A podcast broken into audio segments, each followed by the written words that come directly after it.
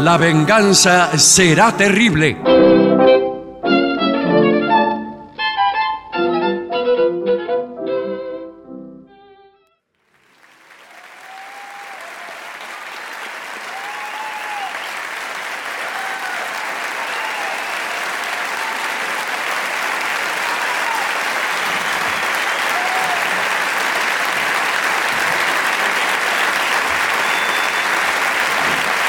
Muchas gracias.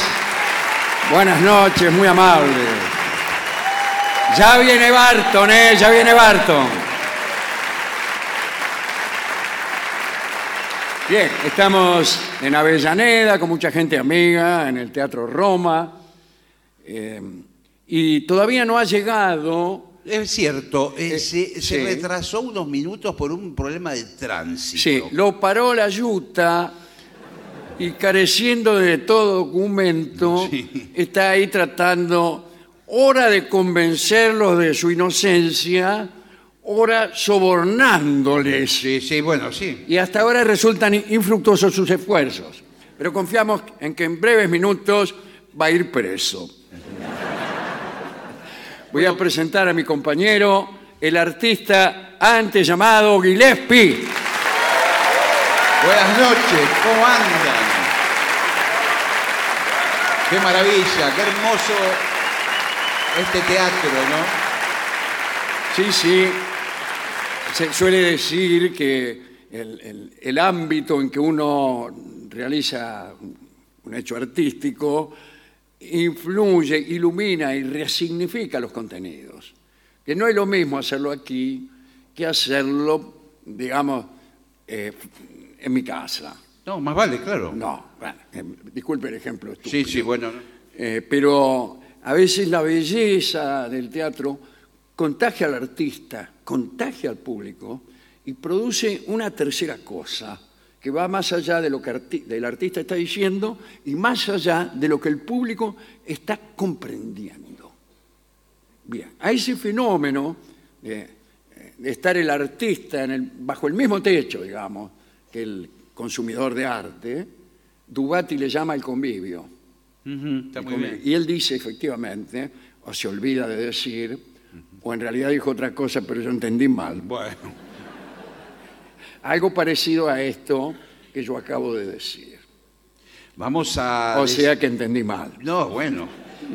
Tenemos que mencionar que estamos en el Teatro Roma de Sí, Avellaneda. señor. hoy. Sí, señor. Eh, he recibido algunos libros. Sí. Eh, los libros que he recibido son, en su gran mayoría, me son entregados después del programa, lo cual es un error. Porque yo me los llevo para mi casa, después me olvido de traerlos. Pero voy a agradecer eh, primero el libro de mi amigo Mario Alonso, que se llama eh, Gotán y Gomías. Me gusta. Es un lindo título, pero es un título esclarecedor. Sí, Evidentemente se trata de tangos y de amigos, o mejor todavía, de amigos unidos por el tango, que son muchos. ¿eh? Es un libro de relatos que ya he empezado a leer, es un libro que tiene mucha gracia. También me llegó, pero no lo he leído, así que no lo voy a comentar, eh, el libro de la hermana de Mario Alonso, Esther Alonso, Ajá, sí. también amigos de Caseros, ese lo, lo voy a traer para comentarlo. Y aquí me llega un libro muy interesante. Este le llegó antes de la función. lo cual- Recién, bueno, recién. Es un libro de Ramón Mazovetsky que se llama Anábasis de Janto Arash. ¿Cómo anábasis? Dice sí. el tipo. Sí, yo pregunto, ¿qué es pregunto. esto? Entonces, a ver, ¿qué, de eh, qué sé yo, no se fija.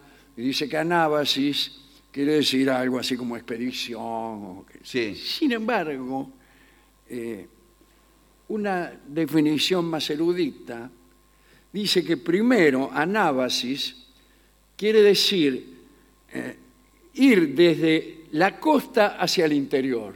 Es una expedición, pero tiene ese, ese claro, sentido. ahí empieza la palabra, pero después, vamos, casi todas las expediciones griegas eran marítimas, de manera que se trataba de desembarcar en una costa e ir al interior, Claro. y a eso le llamaban anábasis.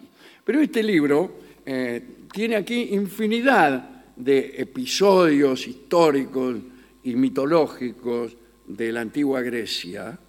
eh, y lo agradezco mucho porque ya me imagino los deleites de su lectura. ¿eh? Sí, justo, justo el autor pe- la pegó con su preferencia. Pero le claro, trajo- yo voy a compartir con, con ustedes, con el público de, de este programa, con los seguidores de, pro- de este programa, muchas de estas historias.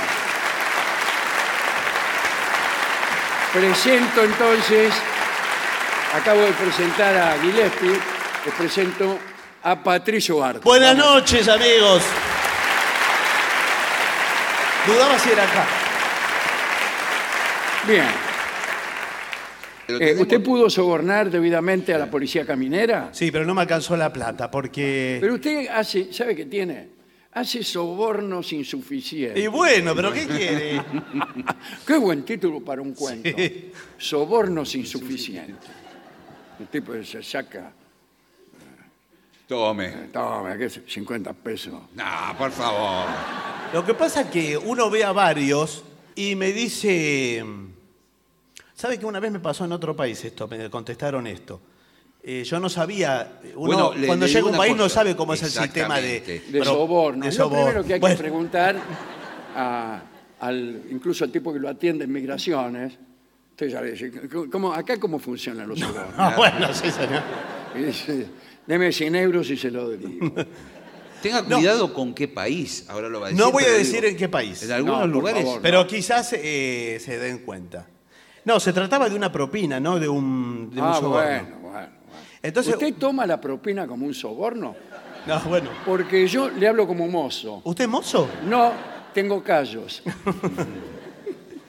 Eh, un país se ve que a los taxistas se le da propina en el que fui yo. Yo no sabía Es esto. mucho, sí, en Estados Unidos, por ejemplo. Bien. Y le di una... eh, me hacía el gesto, digo, bueno, Sí, será que... claro, claro.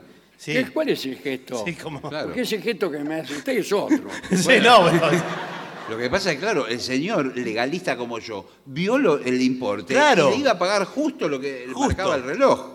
El tipo se bajó del auto, además. Y bueno, le di un billete que además recién llegado, o sea, ni siquiera sabía si eso era mucho o poco. Claro. Y me dice... Era poco. Era Era- poco, yo Yo también. sí, yo y Gillespie lo sabíamos.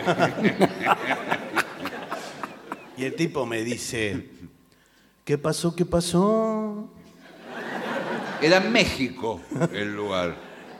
No sé. No, no. Era Alemania, pero era un taxista mexicano. Claro. Bueno, Y entonces, bueno, me dice, no, no, el tipo no se iba. Claro, claro. Así que abrí y saqué un le terminé dando un montón de dinero, me parece. Me costó más caro que el viaje de Claro. vuelta desde allá. Pero bueno, uno no sabe. Y acá, bueno, me paró la policía. eh, tengo la BTV un poco floja. No, un poco floja no, la tiene vencida. Más que floja. ¿Qué hacer si tu hijo no quiere comer? Bueno, Vamos directamente al, al meollo. Bien. El nene no me come. Bien. Son consultas que recibimos de las madres especialmente. Eh, son cartas Sí. eh, mojadas por el llanto Bueno.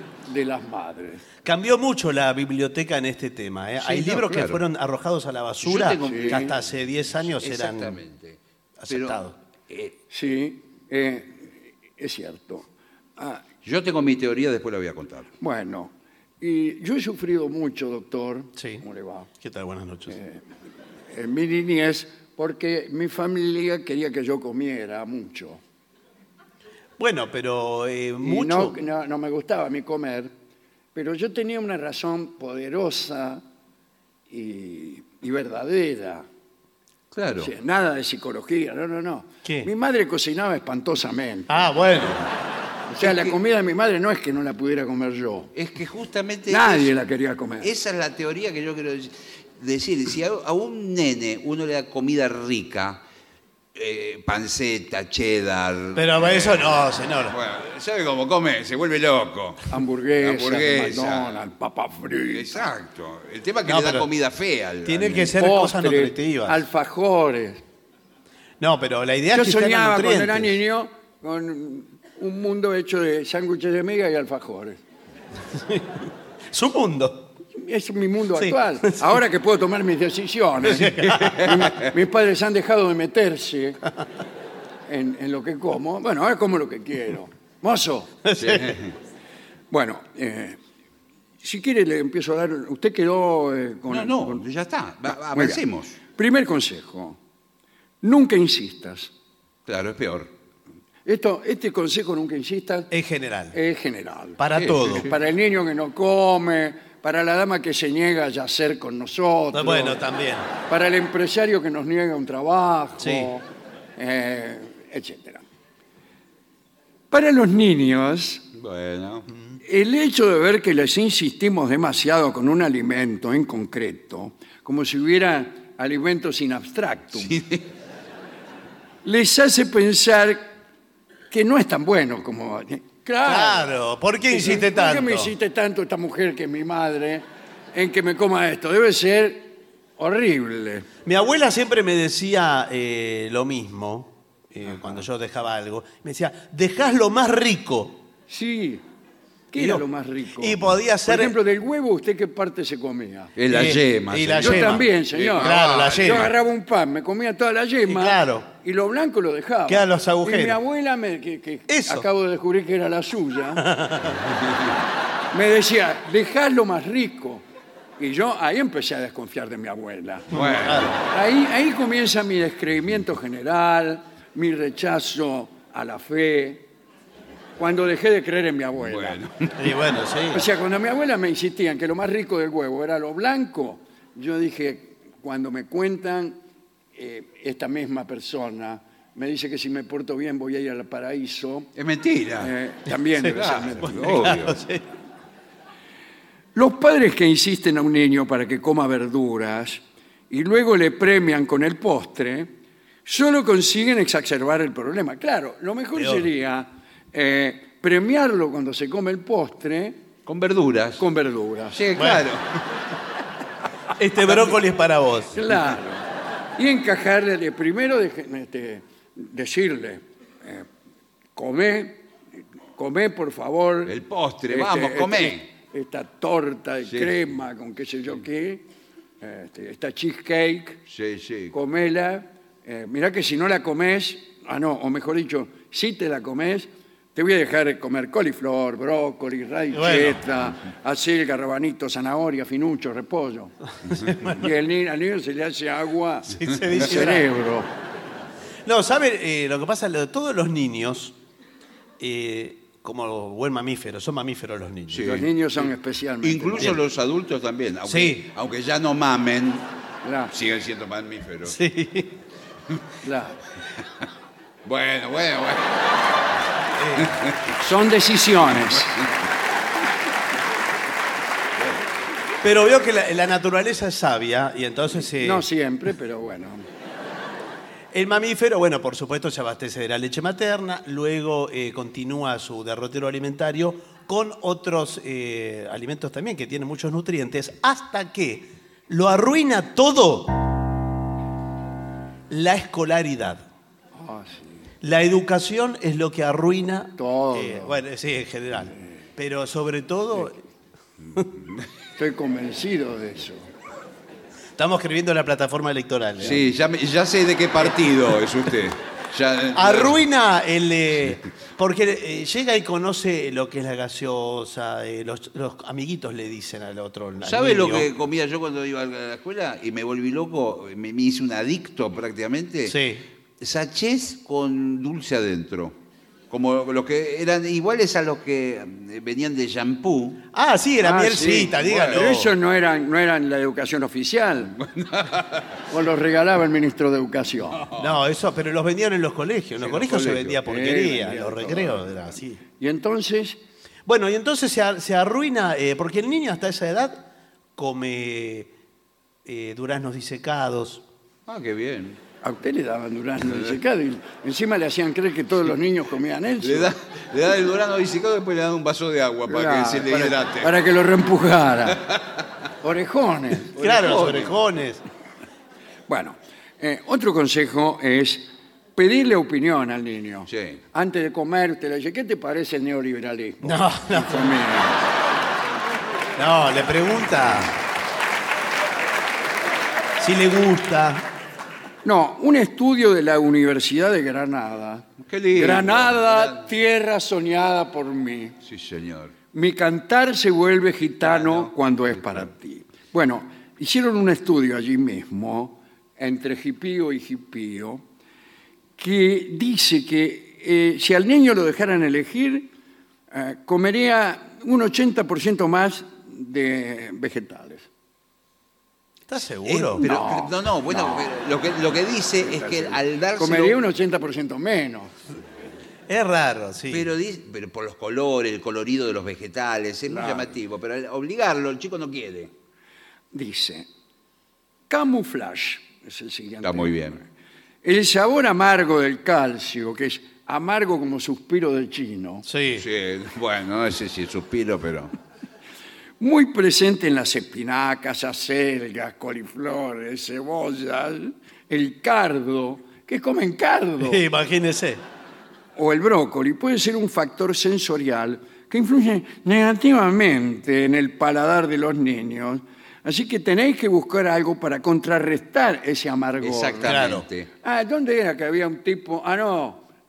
En el- no importa. No, pero si usted. Había un, un- eh, un camarero que nos explicaba a nosotros, al servirnos determinados Sí, sí, alimentos, sí. cómo le sacaban lo amargo. Sí, yo- Claro. yo, le Yo pregunté... prefería no oír, me tapaba los oídos. Sí. Yo- yo le tenía pregunté- miedo que si no, no me lo iba a comer. La verdad es que fue en, un- en una gira, yo le pregunté por qué tenía la berenjena tan dulce. Claro. Es, es una pregunta comprometedora. Es mamífero. Y el mozo contó todo un procedimiento que decía con la berenjena para que... Claro, para que no fuera tan amarga. Eh, claro, esa es una- Y también sabe, eh, siempre una zanahoria a mano en la cocina Sí. eh, le quita todo lo, lo ácido, lo amargo, todo eso. Ah, bueno, La zanahoria es horrible también. Pero no, pero usted, pero hablamos de camuflar en una salsa. por No, ejemplo. para mí el verdadero camuflaje es meter la verdura dentro de otro alimento que le guste al niño. Exacto. Ah, Por bueno. ejemplo, eh, bola de fraile. Pero vos lo Bueno, fraile. Compra una bola de fraile Y adentro. Y adentro. y adentro le encaja espinaca, la cierra bien y el niño que se la zampa sin masquiticar Sí. ni se da Tiene razón. cuenta. Qué rico. Pero los niños no comen bola de fraile, tampoco les gustan las bolas ¿Cómo de que fraile. no? ¿Qué dice? ¿Usted, usted no? ¿Con qué niños trata? bueno, dice, déjale elegir un alimento, eh, bueno, ya lo hemos dicho, ¿no? Ah, esto, si tu hijo se niega a comer unas verduras, no tires la toalla. ¿Qué tiene que ver? El repasador. Claro, tendría que ser, ni, ni nada. Ah, no, quiero decir, sigue insistiendo, pero si me dijo en el primer Que no insistiera. Que no insistiera. Bueno, que no Ah, se ya dé por estoy vencido. dudando de la Y seriedad. sí, de- una, Ah, una bueno. página dice una cosa, la otra página... Dice, jamás lo obligues a comer. No. Eso de agarrarlo de la nuca, pues la técnica Sí. No, es bueno. agarrarlo de la nuca con el, el pulgar y el dedo del medio Sí. y empujarle el melón No, al señor. niño hacia el plato de espinaca. Haberle dicho que comas. No, los niños en general registran una tendencia eh, a ingerir alimentos que tengan una carita que sonría. Sí. No, señor. Entonces, Si usted- a mí me dan brócoli pintado con una carita que sonríe, yo igualmente lo tiro. No, pero vio que eh, vienen Sí, sí. cosas. Creo que claritas. las están por prohibir, pero hay, por ejemplo, nuggets. Sí. ¿eh? La palabra técnica nuggets, que son de pollo. Ah, Sí, ah, te hace un supongamos. gesto que me estaba asustando muchísimo. Sí, sí. Además no Así terminaba como- la frase, digo. Como si, como si otro hubiera tenido mucha suerte. que vienen con caritas sonrientes. Caritas sí. sonrientes. Bueno, eh, ahora creo que la nueva reglamentación ya no pueden tener No pueden sonreír. figuras. No puede, no, no puede tener caritas. No señor. puede tener Ah. ¿no pueden tener carita? ¿Cómo? ¿Y las galletitas cómicas? No. No, no, no, no puede ¿No haber. pueden más. tener No, carita? no pueden tener ¿Para qué? ¿Para no fomentar la antropofagia? No tienen que estar vinculadas a figuras, a animalitos. A personajes. ¿Cómo? ¿Y en el zoológico qué venden? No, no se venden hace Está rato. loco, señor. Esas galletitas de. Ni forma siquiera hay animal. zoológico. No, No hay tampoco. más zoológico tampoco. No, No. ¿En qué mundo eh, em- hemos venido a dar?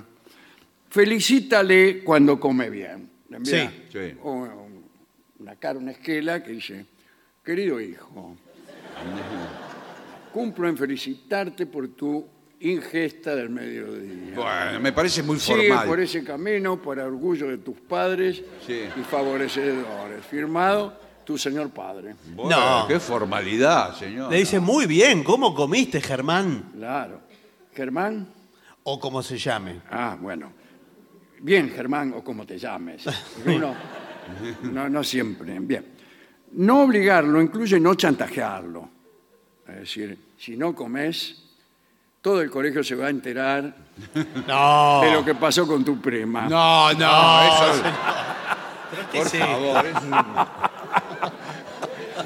Voy a mostrar esta foto a tus compañeritos. Se refiere a chantajearlo por ahí que le va a comprar un juguete, un premio. Ah, claro.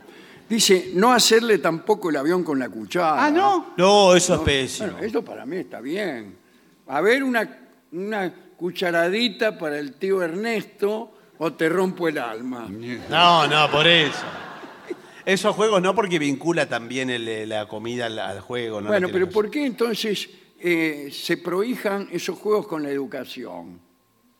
A Eh, ¿qué juegos? Aprendamos jugando. ¿Nunca leyó eso? Pero Sí. claro que sí. Eh, de estos juegos que, a ver, vamos a ver eh, el mapa de la Argentina Sí. con este juego, una ficha que es el dominó, entonces, eh, qué sé yo, usted arma, el tipo va y juega, Sí, lo he o visto. saca una bolilla, o el cerebro mágico, qué sé yo. Sí.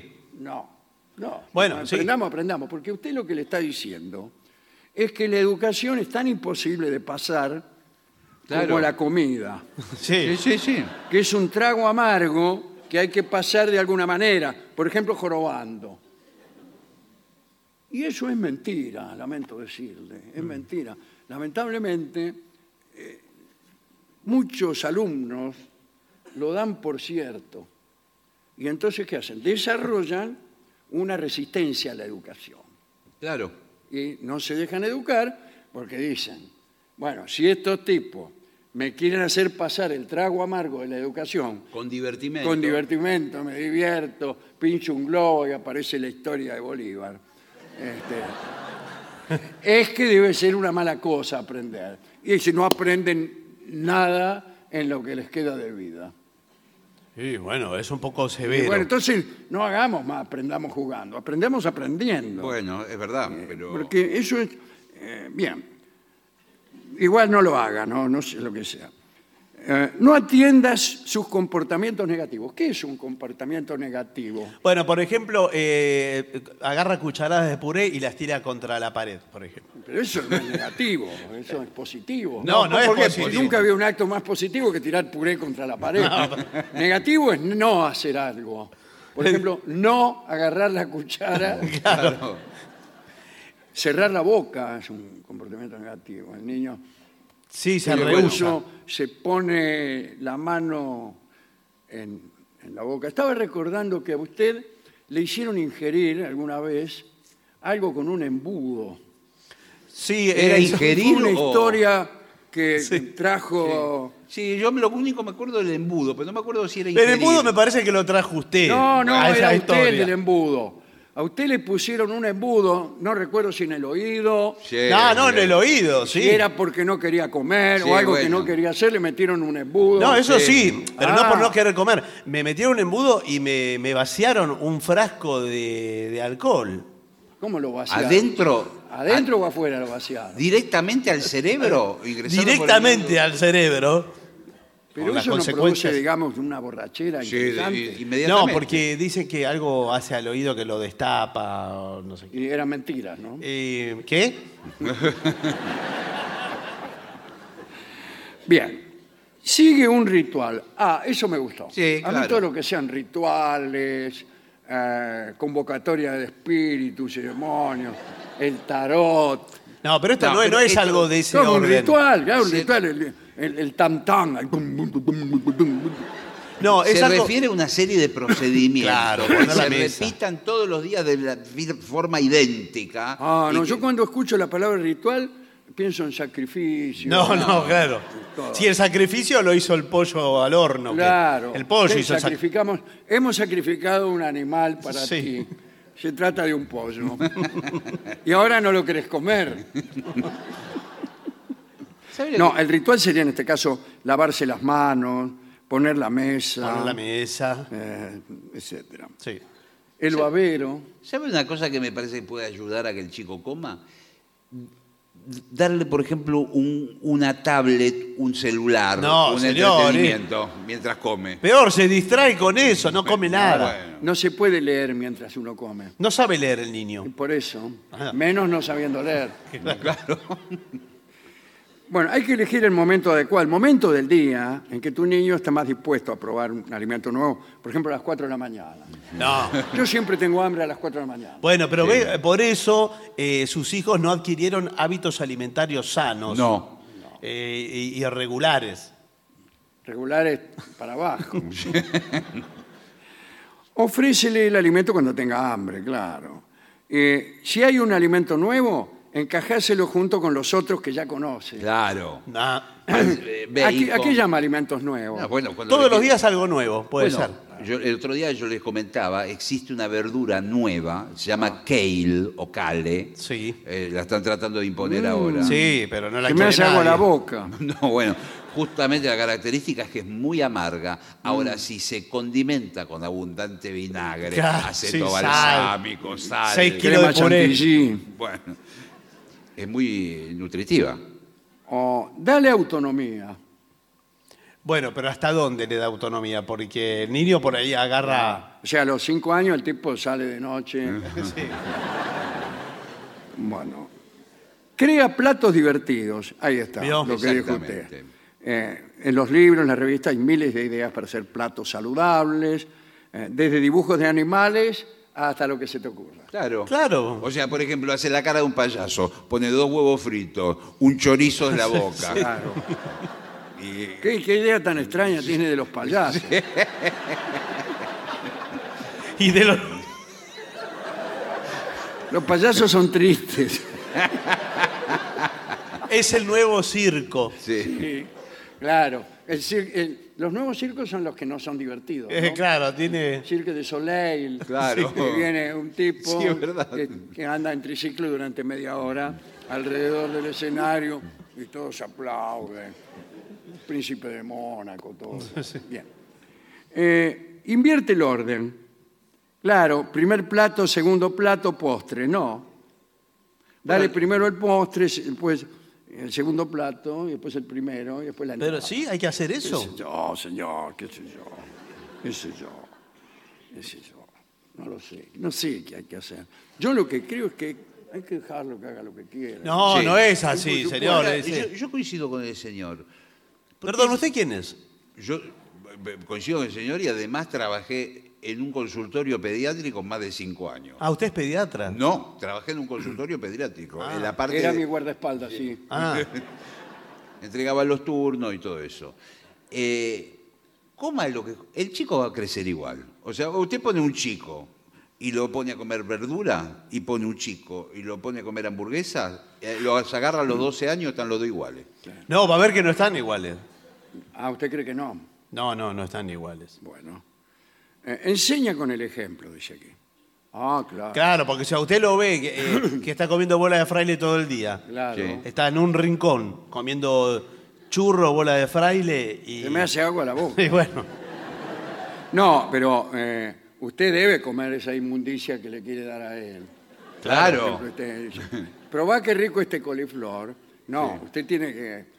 Mmm, se come el coliflor. Claro. Oh, mm, y después sale corriendo Sí. y lo escupe. no, bueno. Porque es importante que todas vincular las frutas, las hortalizas a el placer. Exacto. Entonces, Por eso- usted lo tiene que ver Por eso, claro. Ahora entiendo. No, escúcheme. Por eso en los colegios ahora, en el, el famoso kiosco del recreo, para Sí. los, los pibes en el colegio, al lado de los alfajores y los turrones, exhiben manzanas, puede ser manzana roja, puede ser verde. las exhibe, pero no las vende. No, no las ven. Es la- una manzana verde que cuando yo estaba en quinto grado. Bueno, eh, dice, no vivas como un sufrimiento algo tan bonito como son los primeros años de vida de un hijo. ¿Y qué tiene que ver esto con lo que estamos hablando? No, pero me imagino que debe será la introducción a un consejo. No, para mí esto es darnos la razón a nosotros. Déjalo que haga lo que quiera. Exacto. Ahora que es un niño. Pero el niño no puede tomar todas las decisiones. Usted No, lo tiene que acompañar, lo tiene que tutelar. Pero usted sabe que en la naturaleza Sí. los animales prácticamente no tienen inteligencia, muy mínima. Un mono tití tiene la inteligencia de una nuez, tiene en el cerebro. Bueno, ya es algo. Bueno. ¿Qué hace en lo, ¿El lo- mono? No. Sí. los padres animales con los hijos. Lo dejan solo. Sí. Y, y el, y el animalito, bebé, olfatea, dice, "Mm, esto es rico, lo como. Esto es feo, no lo como. Listo. Tendríamos que hacer lo mismo con... con- Bueno, pero no está bombardeado por un sistema eh, consumista que le Claro. dice todo el tiempo. Tiene mucha razón. No le pone al, mono la. eh, Mmm, qué ricos los cereales. Claro, no, no está. con eso. Netflix. Que nunca vieron un cereal en toda su existencia. El chimpancé pequeño. ¿Qué eh, tal? ¿Cómo le sí, va? ¿Qué tal? ¿Qué tal? Se come. Vamos a decirlo de otro modo. La banana que se come el chimpancé pequeño no tiene cara. No tiene cara. Ah, No crea. No, no, no tiene cara. En cambio, Eh, es un- habría que ver si las bananas tuvieran otra forma, si el chimpancé la, eh, se, se- se las comería igual. Bueno, sí, es verdad. Sí, sí, porque la o si naturaleza tuviera que trabajar más, por ejemplo, pelándola con un utensilio. Claro. Sí. Pero como- O tirándola contra el suelo para que se rompa Sí, su claro. cáscara. Como pasa con los cocos. Bueno, ¿no comen los monos cocos? Eh, no lo sé, pero comen banana. Sí. Los cocos sí los tiran al piso, creo, Sí, y los, los rompen. sí. Eh, dice, bueno, organizar el sistema de premios también está bien. Sí, bueno, eh, pero o sea, estábamos... nada, que te voy a premiar si te comes esta hortaliza. Si no, cuelga en la cocina, sistema de premios. Perfecto. Una zanahoria, Primer premio. prim- no, primer premio no, primer bueno. premio sería coliflor. Bueno, Pero Bueno. hay tanto, guita. Sí, bueno, antiguamente había familias que esti- estimulaban pagándole a los chicos por distintas tareas. De repente, te- hiciste la Hay cama. hijos que se hicieron, eh, 100 se hicieron su fortuna comiendo cebolla. No, pero yo- lo- igual es contradictorio, porque hace un rato dijeron que no Sí, había que sí. sobornar. No, pero y esto lo ahora- decimos nosotros, no ellos, bueno. ¿no? Eh, dif- bueno, eh, a mí mi tía Elma me amenazaba, me decía que si no comía me, iba a dar me iban a dar inyecciones. Ah, Ah, sí. bueno, claro. Y ella decía inyecciones de milanesa. le agregaba un dramatismo Claro, innecesario. totalmente, porque yo me imaginaba una jeringa tan grande Claro. que adentro iban las milanesas. Y me imaginaba la milanesa Pasando por ahí. pasando a través de mis carnes. Milanesa intravenosa. Bueno, también se solía amenazar con que si no comes va a venir Sí, exactamente. este o aquel Muchas veces se hablaba del hombre de la bolsa. El hombre de la bolsa. Bueno. Ha desaparecido el hombre de la bolsa de la mitología. Sí. Sí. Lo mismo que el cuco. Sí, sí, es verdad. Eh, Es curioso, veíamos traducciones de películas y en otros países le decían el coco. Sí, al cuco. Sí, al cuco le decían el coco. Dice, va a venir el coco. Y yo me imaginaba a mi primo. Claro, y me asustaba igualmente. claro. da miedo. Debo decir que nunca, hace tiempo que no hacemos un informe tan completo No, como el de hoy. están eh, observados todos los aspectos eh, de la psique del niño. Sí, también cuidado porque el niño cuando eh, va a la casa de un amiguito y se queda a comer, vuelve eh, con las novedades gastronómicas de ese hogar y que le son dice, también abominables. Claro, y le di- no, pero quizás le dice, la mamá de Julián hace rico el puré. Sí, bueno, a mí, a mí- diciendo, a mí me no. pasó, a mí me pasó eso. No con el puré, pero en mi casa tenemos la costumbre de no hacer fritos. Ah, muy Muy bien. bien, Lo felicito. muy Lo bien. felicito. Muy bien, lo Usted felicito. siempre tuvo fama de santo. Sí. Bueno, entonces comemos todo lo mismo, pero no frito. Por No ejemplo, frito. la milanesa A- Al horno. Hervida. No. Al horno. como, como señor. churrasco de croto. Le ponen un pincho y la ponen al fuego. Bueno. Las papas fritas ¿Cómo? al horno. Cruda. Pero no son papas fritas, son Bueno, papas son- al no, horno. Bueno. Y, y- y- Y pa- todo así por el estilo. y Claro. me pasó con mis hijos cuando empezaron a ¿Y ir los al- huevos? al- todo al horno. Todo en al los horno. ojos.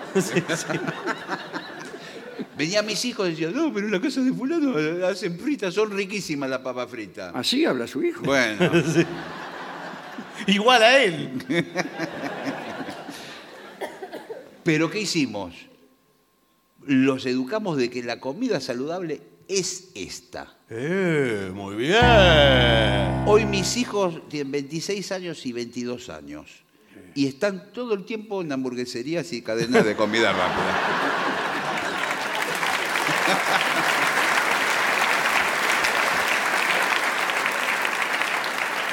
Qué bueno, ¿eh? Qué bueno recordar eh, episodios de la niñez propia Sí. y de la niñez de nuestros hijos. Podríamos contar anécdotas Sí. ¿Por qué no habla de la conscripción mejor? también.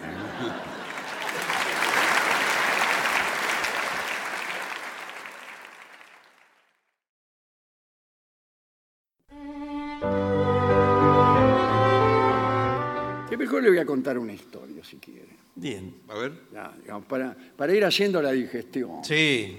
Porque ya hemos comido coliflor, Sí. rabanitos.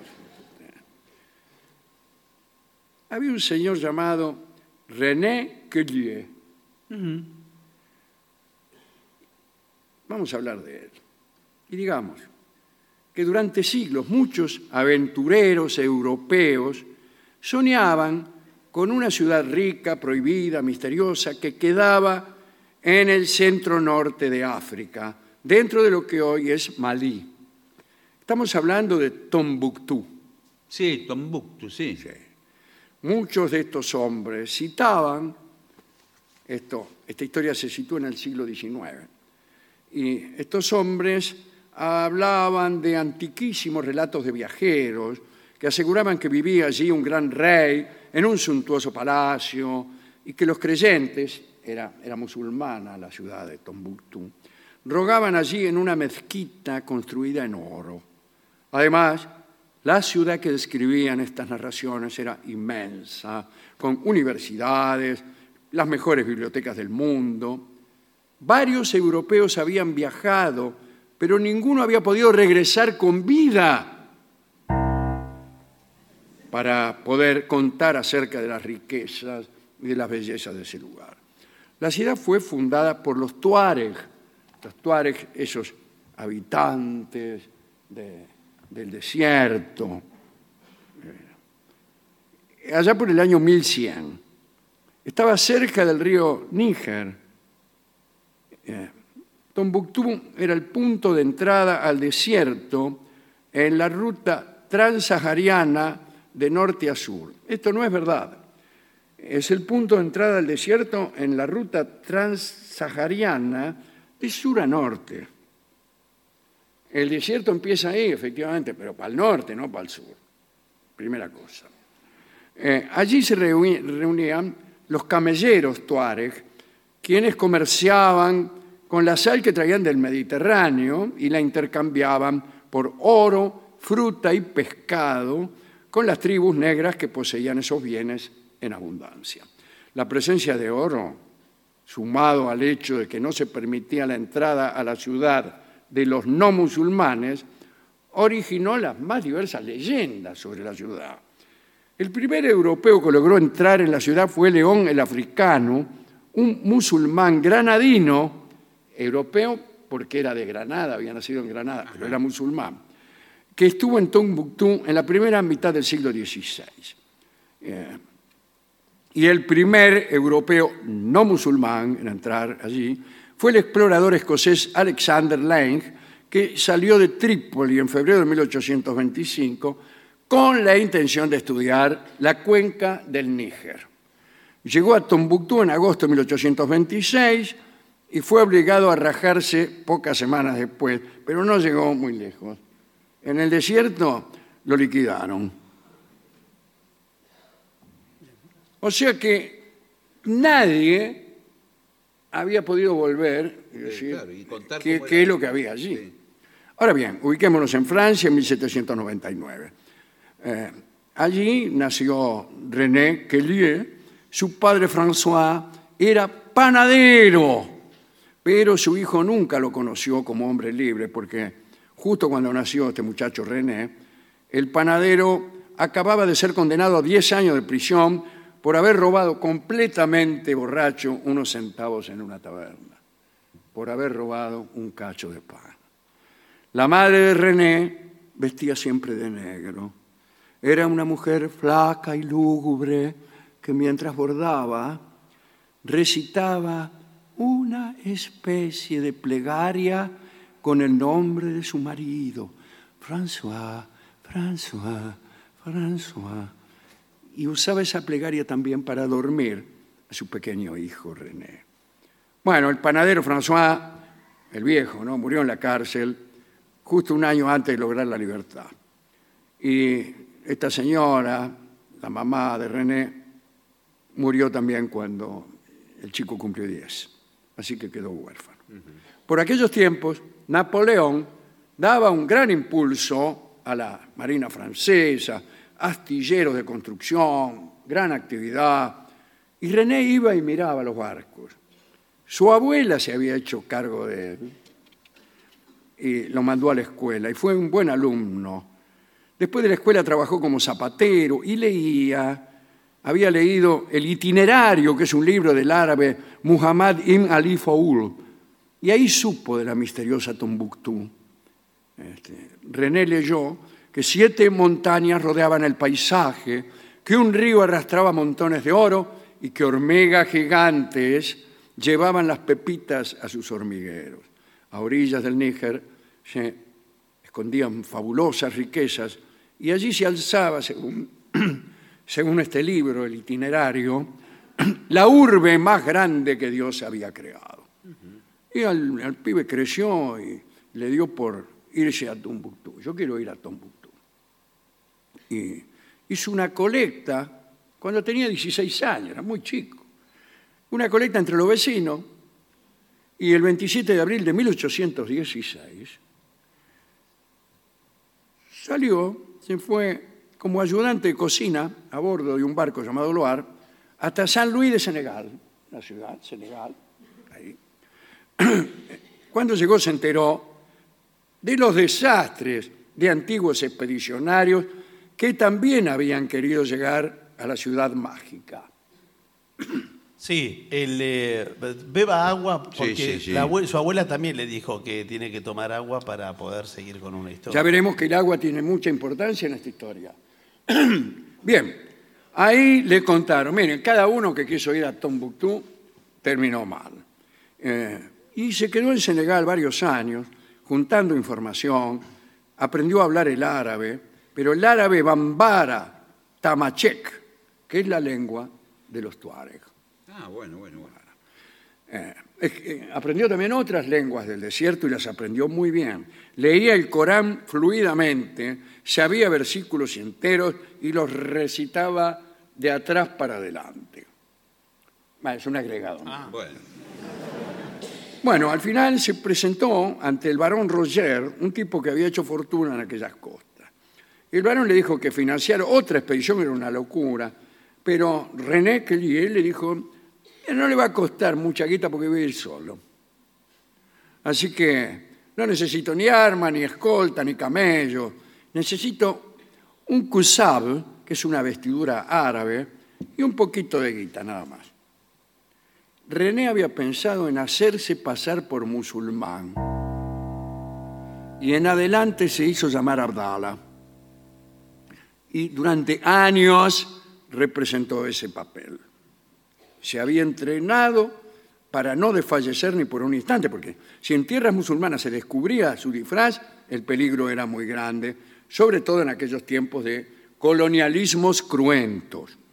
Bueno, se inventó una historia dijo que había nacido en la Alejandría, que era hijo de padres árabes, que había sido raptado por los ejércitos de Bonaparte cuando estuvieron en Egipto, y que después se escapó, y ahora tenía decidido volver a Egipto para encontrarse con sus padres. Entonces andaba por el África aproximándose a Egipto. ¿Dónde queda Tombuctú? A ver, En el corazón este que es África, tiene la costa atlántica. Senegal está a la izquierda del África, costa atlántica. Y el río Níger desemboca en el Atlántico, pero mucho más al sur de Senegal. Sin embargo, nace muy cerca de la costa atlántica. Es como si el, río hace una Una banana. va una- hacia adentro del continente, después pega la vuelta. Bueno, eh, recién en abril de 1827, 10 años después de haber llegado a Senegal, se tomó su tiempo, ¿eh? Este, se fue, partió René en busca de Tombuctú. Llevaba dos brújulas, un botiquín, una sombrilla, y empezó a unirse a caravanas que veía eh, y seguía. Cuando la caravana agarraba por otro lado, Quedaba. se quedaba ahí, cambiaba de caravana. Pronto se internó en medio del desierto. A cada uno que encontraba le contaba su historia y tuvo mil problemas, ¿no? En medio del viaje le llegó el, el ramadán, tuvo que ayunar, no estaba preparado para, bueno, en fin. Eh, un día que él se encontró con un río enorme y ese era el Níger, del cual ningún europeo había traído noticias. Y empezó a avanzar por regiones inexploradas. Y un caso curioso, porque siendo que el río Entra y sale. nacía cerca de la costa, iba hacia adentro, en realidad él no remontó el río, no fue hasta la desembocadura del Níger y fue hacia atrás. No, lo agarró en el nacimiento, así que iba a favor de la corriente. Bueno, eh, escribió, cada vez que atravieso una aldea, la blancura de mi piel suscita un asombro sin límite y la longitud de mi nariz provoca ruidosa hilaridad. Bueno, eh, se enfermó, se le despegaban los huesos del paladar. Ay, por favor. Bien. Cada mañana crecía la esperanza de encontrar Tombuctú porque cada vez oía más seguido el nombre de la ciudad.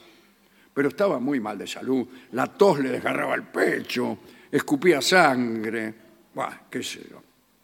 Hasta que llegó en 1828 a Yené, una aldea de unos 10.000 habitantes, junto a un río, circulado por miles de piraguas. Allí volvió a contar su historia hasta que uno lo, lo hizo abordar una barca llena de mercadería que iba descendiendo efectivamente por el Níger. Cada tanto los paraban los tuares, que dominaban la orilla izquierda del Níger. Estos hombres cobraban una especie de peaje que subía o bajaba según el color del piel del viajero. Y si encontraban un blanco, Más. el precio del peaje era la vida. Ah, Así que eh, varias veces se tuvo que esconder, etcétera, etcétera. Hasta que llegó. 19 de abril de 1828. Llegó al puerto de Tombuctú. ¿y qué había? Apenas dejó la barca, comenzó a correr en busca de palacios, mezquitas de oro y, y cientos de miles de habitantes, pero en Tombuctú no había nada de eso. La ciudad era un amontonamiento de casas de tierra mal construidas, calles desiertas, y eran las más tristes que había visto en su vida. La gente del lugar le habló de una ciudad, esa misma, que en la Edad Media había brillado con toda su gloria, con las universidades, la biblioteca, los mercados y los palacios, pero ya no quedaba nada. Bueno, Kelly tomó una gran cantidad de notas, dibujó la ciudad y resolvió volver a Francia para dar su testimonio. Pero no podía regresar por el mismo lugar Claro. que había venido, porque había mentido. Había dicho que iba a Egipto Ah, claro. Claro, a claro, juntarse ¿cómo? con su mes y lo encontraba a la vuelta a otro tipo. Eh, bueno, el regreso fue terrible. Fue por otro lado. Cruzó el desierto como pudo. Llegó a Fez, que es en Marruecos, Fez. Una ciudad bastante accesible a los cristianos. Pero él no podía abordarlos, porque era prisionero de su historia. eh, y tenía que presentarse como un renegado. En aquel tiempo la, religión era una cosa peligrosa. ¿no? Corrió al consulado francés, el cónsul eh, se aterrorizó y le dijo que no podía ayudarlo. Pero viajó a Tánger entonces, y allí sí, el cónsul de Laporte, era miembro de la Sociedad Geográfica de Francia, lo mandó a Francia, y ahí la Sociedad Geográfica de París le hizo entrega de 10.000 francos que esa misma sociedad había prometido a quien regresara de Tombuctú con una descripción auténtica de la ciudad. Así en 1830, Kelly publicó una narración de su viaje, eh, eh, titulada Journal d'un voyage a Tombuctú. Y bueno, la publicación lo hizo famoso, eh, en fin, todo lo que ustedes se imaginen. Y esas fueron las primeras noticias precisas que se tuvieron de los desiertos islámicos del África. Le dieron un sueldo hasta el fin de sus días, se compró una granja, se casó y fue padre de cuatro hijos. Por fin, una historia que termina bien. Es verdad, o, yo estaba esperando que terminara mal, pero terminó bueno, termina mal. ¿Por qué? Las duras pruebas habían arruinado su salud. Se murió en 1838 a los 39 años. Se cree que el nombre de esta ciudad se compone de la unión de Tin, que significa lugar, y Buktu, que es como se llamaba una vieja que vivía en la región. Ajá. Bueno, parece que esta vieja eh, cuidaba las cosas de los que se internaban al desierto y se las devolvía cuando volvían. Entonces se llama Timbuktu, o sea, el lugar en donde vive Buktu. Odio esta clase bueno, pero... de gramática histórica. Bueno. En el censo de 2012 se dice que viven en Tombuctú 35.000 personas. Hoy en Tombuctú estuvo mayormente soleado e hicieron 41 grados. ¿En serio? Mire qué dato que trajo. La humedad fue del 3%. Bueno. En homenaje a la mamá de René, que recitaba plegarias para dormir a su hijo, escucharemos ahora Plegaria para un niño dormido.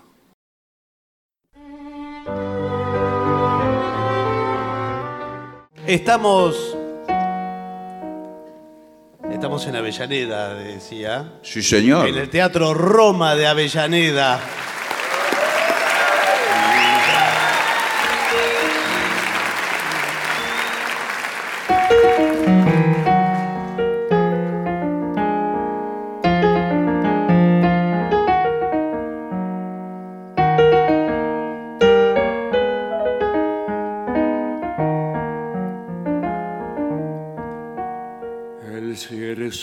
Mató las flores que florecieron en mi rosal y de los tiempos de mis amores solo y doliente está el barandal. Está en el patio la misma fuente que mi ternura supo inspirar pero a su lado, con voz doliente, el triste invierno vino a cantar.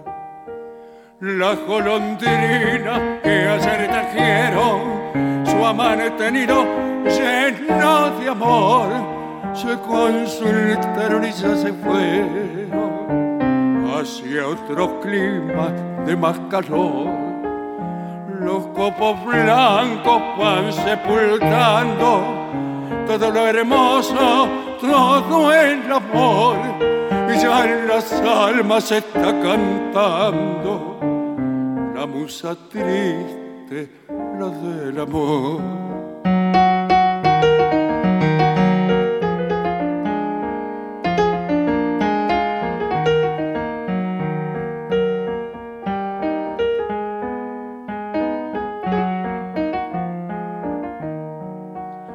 El invierno con su tristeza, su cruel reinado terminará.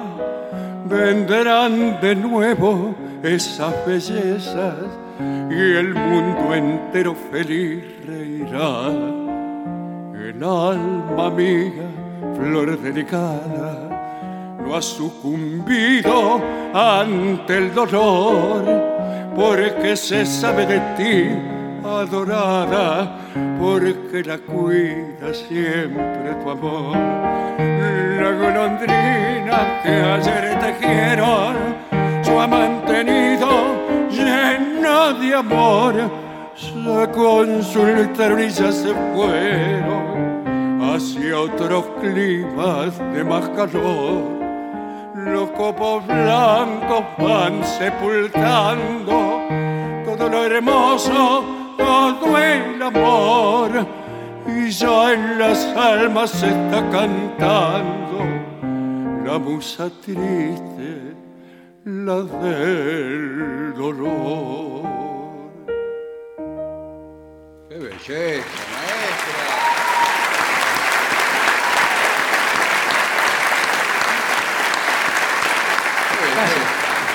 Continuamos en La Venganza Será Terrible. Estamos en Avellaneda, en el Teatro Roma de Avellaneda. Señoras, señores, este es el mejor momento para dar comienzo al siguiente segmento. Que es... eh, Ahí, mire. Nos falta el esto segmento. Lo entrega eh, las autoridades de la radio, nos obligan ¿Y a... por qué canté esta canción? Y nadie sabe, pero bueno, no importa. Porque tenía ganas. Eh, Bueno, sí, ya sé por qué canté. Porque es una introducción a un opúsculo muy interesante acerca de novios extranjeros. Uh, qué tema complicado. Mi novio es extranjero. Esto sabe cuándo pasa mucho, cuando los jóvenes viajan y están de vacaciones o están- y se enamoran de alguien en un país remoto. Y se lo traen. Exactamente. Se lo traen a la rastra. se En lo vez de traen. traer alfajores, Bueno, eh, en este planeta tan globalizado... sí, no le queda otra Bueno, planeta. Voy a dejar de leer. Sí, sí. No, no, Algo siga. que un informe que empieza en este planeta tan globalizado. ¿no? Dice, es muy común conocer a personas de otros países. Y sí. Sí, Yo he sí. conocido, acá donde me ve, japoneses. Bueno, sí, todos claro. hemos conocido un japonés alguna claro. vez. Bueno, no trate de minimizar No, bueno, pero le digo. eh, mis experiencias. Está toda la gente mezclada en los aeropuertos, todo, eh, de todo el Salir mundo. con un extranjero tiene sus complicaciones. Nada que no se pueda resolver. Está No, bien, por perfecto. supuesto. Pero en realidad sí, hay cosas que no se pueden resolver. Pero mm, hay detalles que causan problemas y discusiones. Y tenemos esta lista de detalles. Primero el idioma. El idioma. Bueno, lo principal. Igual, ¿Le puedo decir una cosa? Sí. No es la primera pareja donde no eh, eh, se pueden comunicar solamente con gestos y actitudes. Eh, Más actitudes, ¿eh? bueno, actitudes. Pero El, el idioma universal del amor. claro, Sí. ¿qué tanto hay que hablar tampoco? Eh, cuando uno de los dos no usa su lengua, Sí. Bueno, estamos ante un problema. No, bueno, se refiere al idioma, señor. Ah, eh, es como un caldo. Sí. Sí, el enfermo tomó un caldito.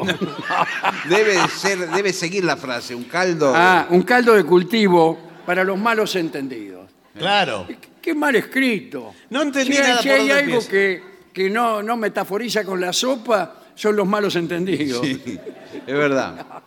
Es raro eso. Bueno, ¿te ha pasado? Sí. Ah, eh, con al- sí, seguro que sí.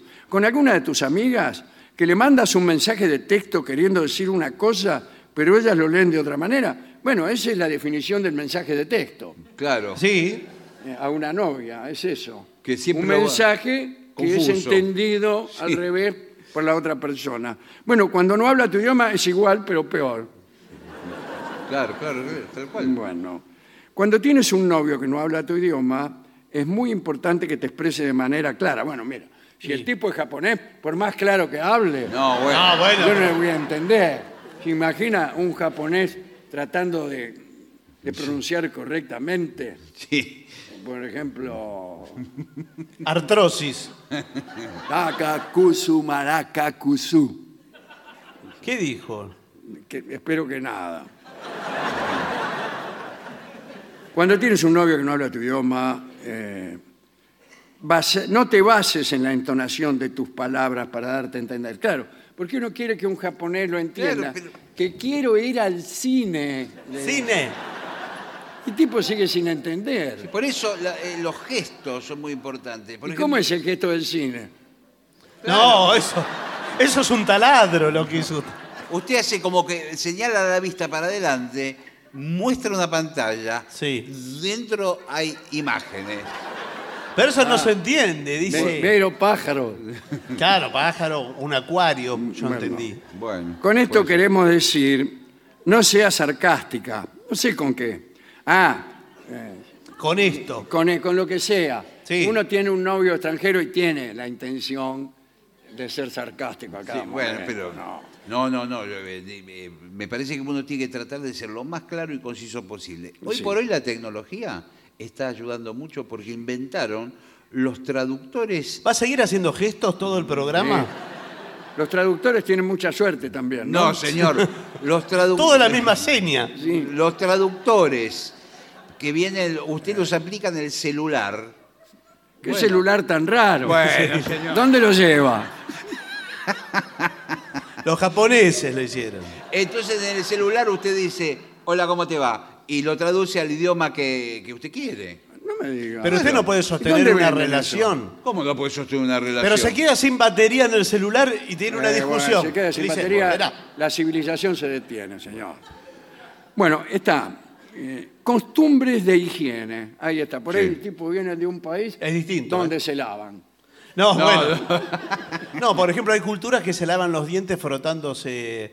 eh, Los ce- dedos, las manos. No, eh, con cebolla, por ejemplo. Sí. O cosas abrasivas. ¿Y usted? ¿La cebolla es abrasiva? No lo sé. No.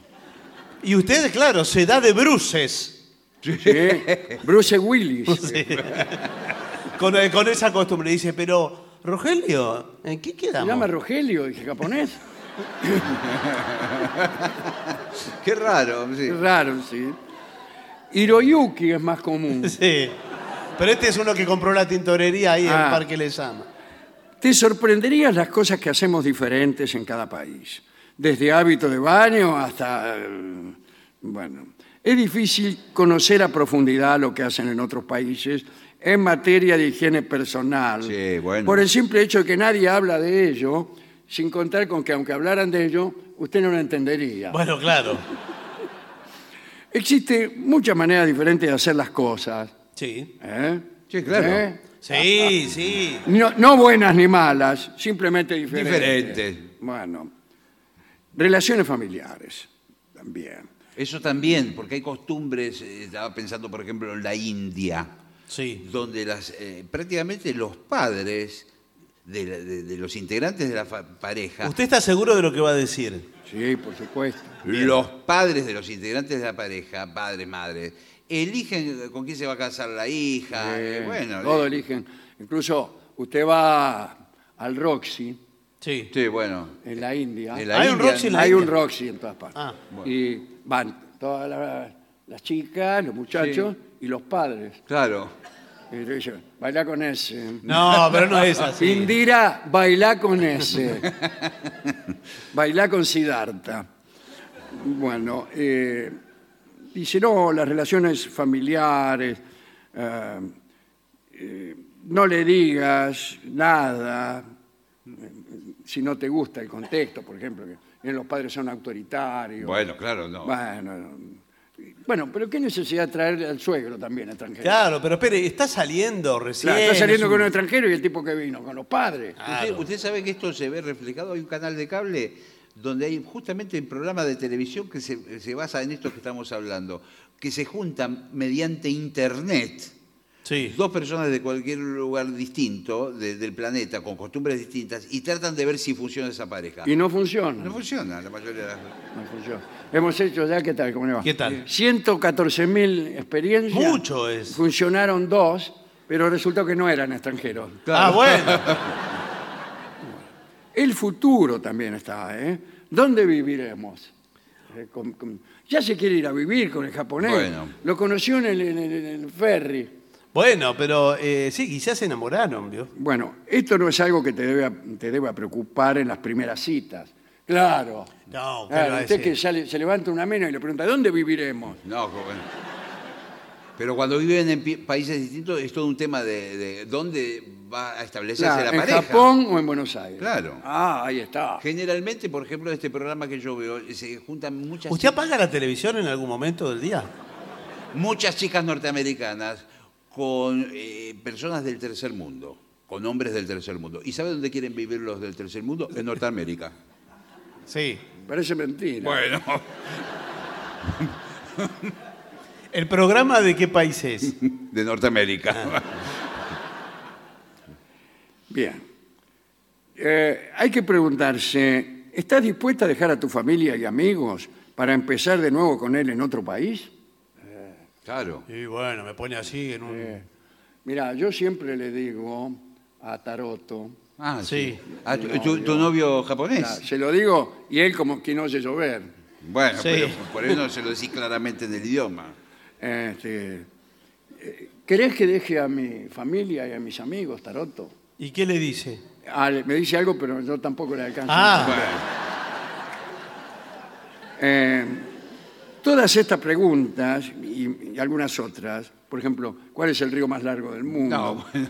Las debes practicar. Ah, no, platicar. Se ve que están a- aprendiendo ya un poco. de no, no, japonés. ese... Entonces, practicar es platicar. No, platicar es, es para hablar. charlar. Hablar, charlar. Si ninguno de los dos está dispuesto a hacer sacrificios, ah, entonces ¿a qué estamos jugando? Tal vez no sea la relación ideal. Bueno, claro que no es ideal. Bueno, ideal no es. No asumas nada acerca de sus planes para el futuro. Hablen de si quieren tener hijos. Ay, ¿cómo le hace usted la seña?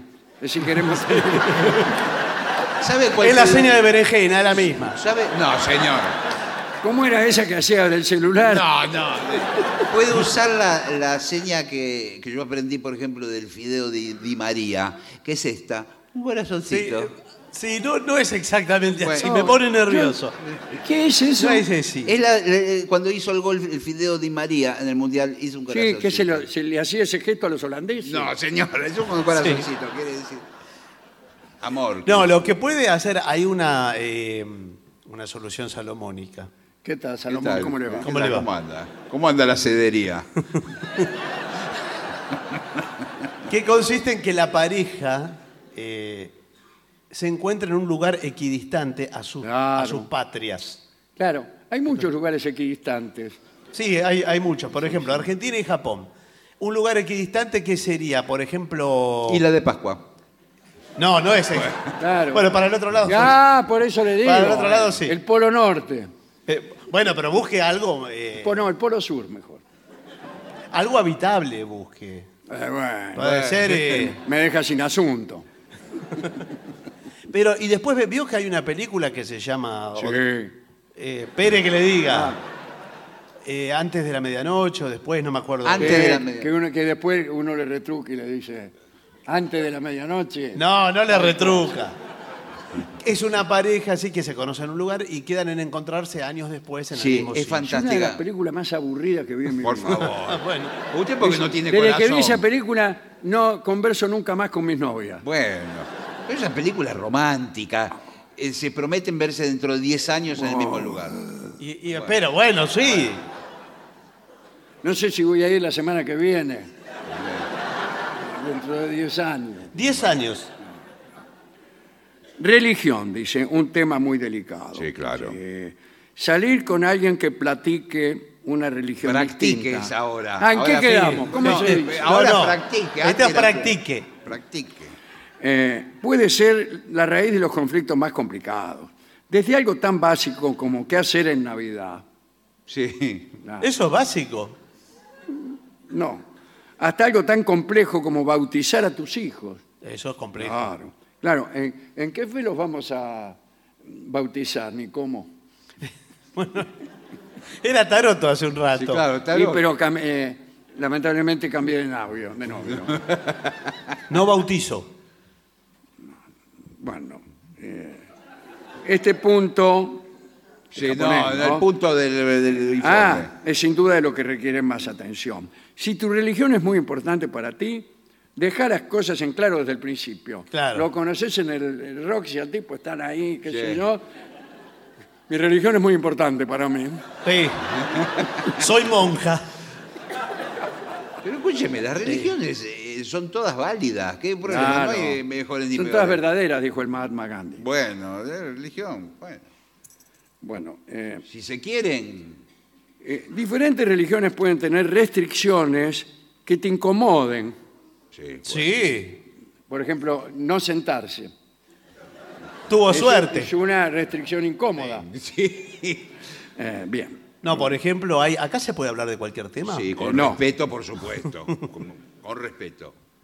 Porque hay algunos eh, hábitos sexuales. Sí. Igual las religiones en general no propician mucho los hábitos sexuales. La suya. Bueno, Eh, Yo soy pagano, por ejemplo. sí. bueno, o hay cierta normativa para. Claro, ¿qué tal, Norma? ¿Cómo le va? sí, por ejemplo, los días que no se puede. claro. exactamente, claro, por Y uno viene, justamente es una fecha sagrada para el otro, y le ¿Para dice, quién? bueno, bueno, taroto, No, no, No, no, no me Tarota se fue. vengo, vengo de la boca. Sí.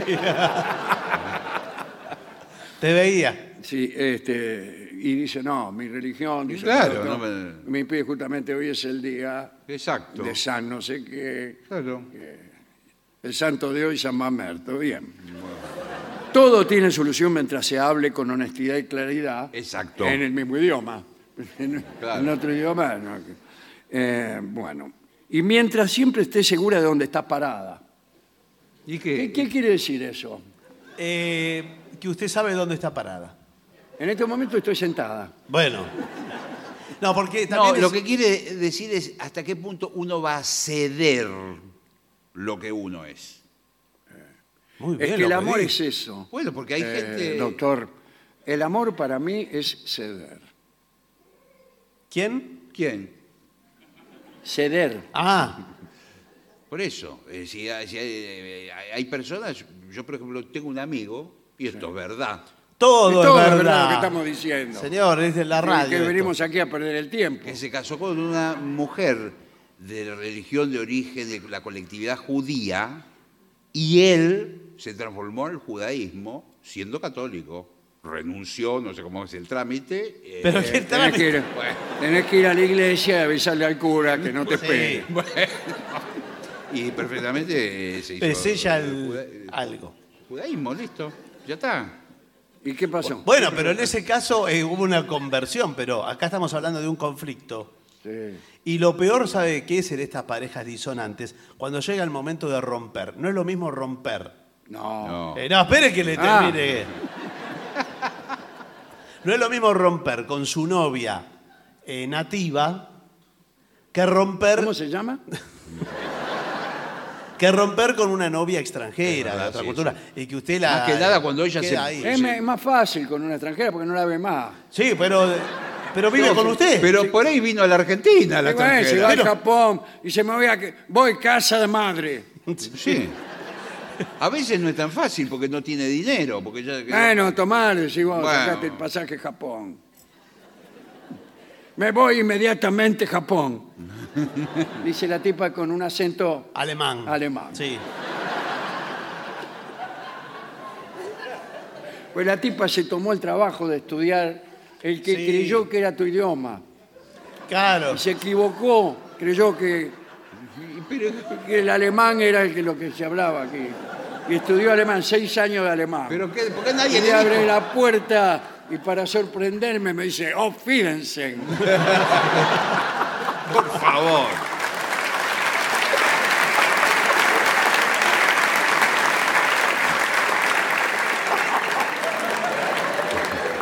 Porque lo había visto usted una vez mencionar chucrut en una, Claro, dijo este. en una lista de un restaurante. Eh, ¿Se acuerda? Yo conté alguna vez de un modo un poco infidente una historia de dos novias polacas que tuvimos con Gillespie. Sí, La es cierto. visitábamos, ¿se acuerda? Rubias, eran Rubias. como Sí, todas las la mayoría polacas. son rubias, sí. Y La eran piel- mellizas. Ah, mellizas De también. manera que resultaba un poco difícil eh, identificarlas. Máxime, porque ellas no hablaban casi castellano, o lo hablaban de un modo muy elemental, ¿no? Eh, se llamaban Mía Sí. y Tuya. Qué raro. Mía y Tuya Zielinski. Sí. Y ahí salíamos. No era fácil, ya No le era digo. fácil, y sobre todo lo que eh, yo recuerdo, no era fácil el padre. El padre, el, polaco Zielinski. polaco, el polaco. Mire, mire, no era fácil identificarlo eh, y, y no era necesario tampoco. Eh, no. Por, por lo visto, por lo que describe de la relación, se ve que era más Claro. o menos lo Y mismo. el polaco, eh, No, el polaco era, era celo- muy celoso. de las Sí. hijas. y- no la dejaba salir.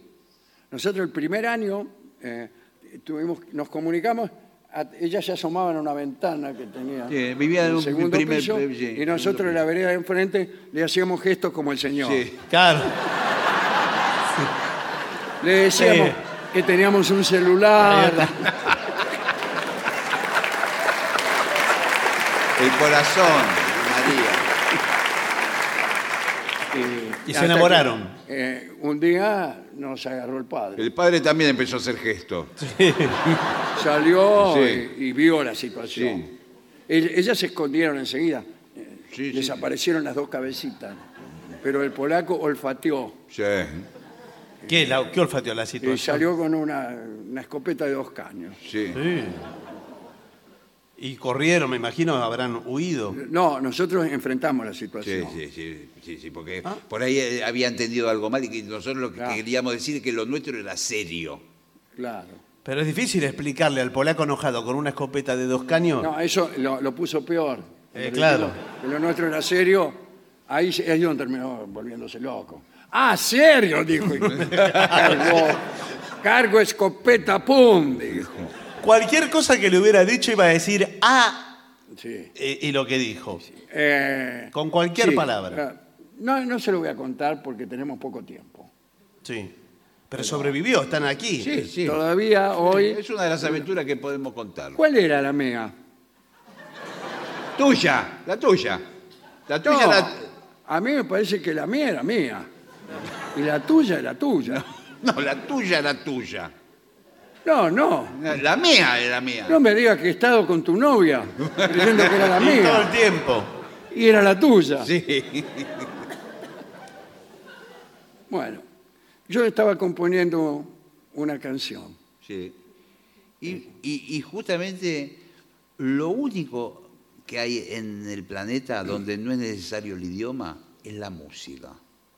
Puede Es verdad. venir un pianista japonés y lo vamos a entender. Pueden venir las, las hermanas polacas, pueden estar aquí también. Exactamente. Y también las vamos a entender. Señores, vamos a hacer una breve pausa para dar comienzo al bailongo.